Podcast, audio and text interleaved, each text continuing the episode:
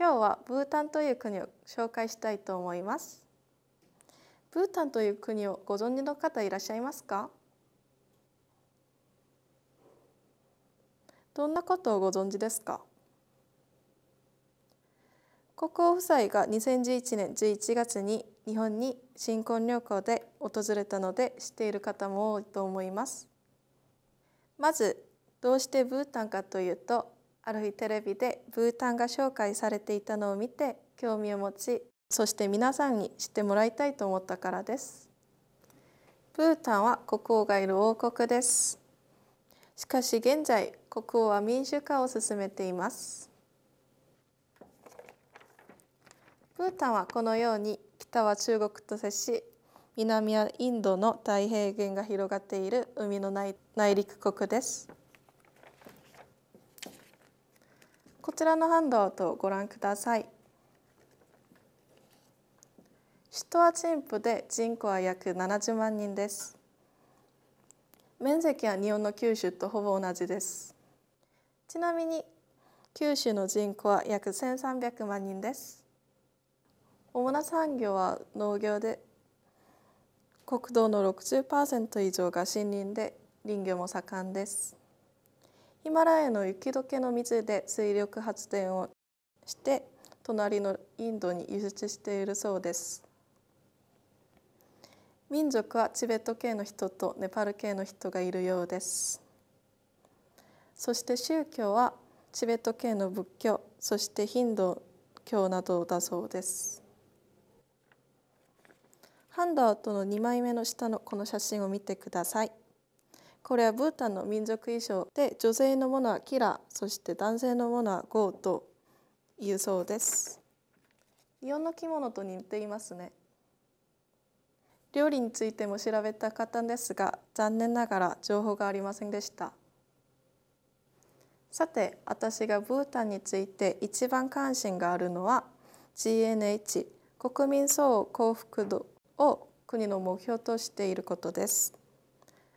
国民総生産の GNP より国民総幸福度の GNH が大切だという考えです。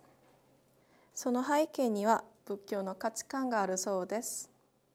家族は助け合っているか睡眠時間は十分か病院までの距離はなど72の指標があるそうです。国が GNH のために努力することは憲法にはっきりと示されているそうです。GNH はこのようなハンドアウトの2枚目のような指標で測るそうです。そのためブータンには独特な政策があります。例えば医療費つまり病気になって医者に診てもらう費用そして教育費学校は無料だそうです。タバコの販売は禁止されています。伝統文化を大切にしているので公的な場所では先ほど紹介した民族衣装を着なければなりません。そして国土の60%以上を占める森林を維持するため木を切ったり植林つまり木を植えたりするのは国が管理しているそうです。そんな国に私は興味を持ちいつか行ってみたいと思うようになりました。ブータンは1974年まで鎖国に近い政策をとっていました。今も個人での観光旅行はできません。そして1人1日あたり200から250ドルの滞在費用がかかります。ホテル代とは別のものです。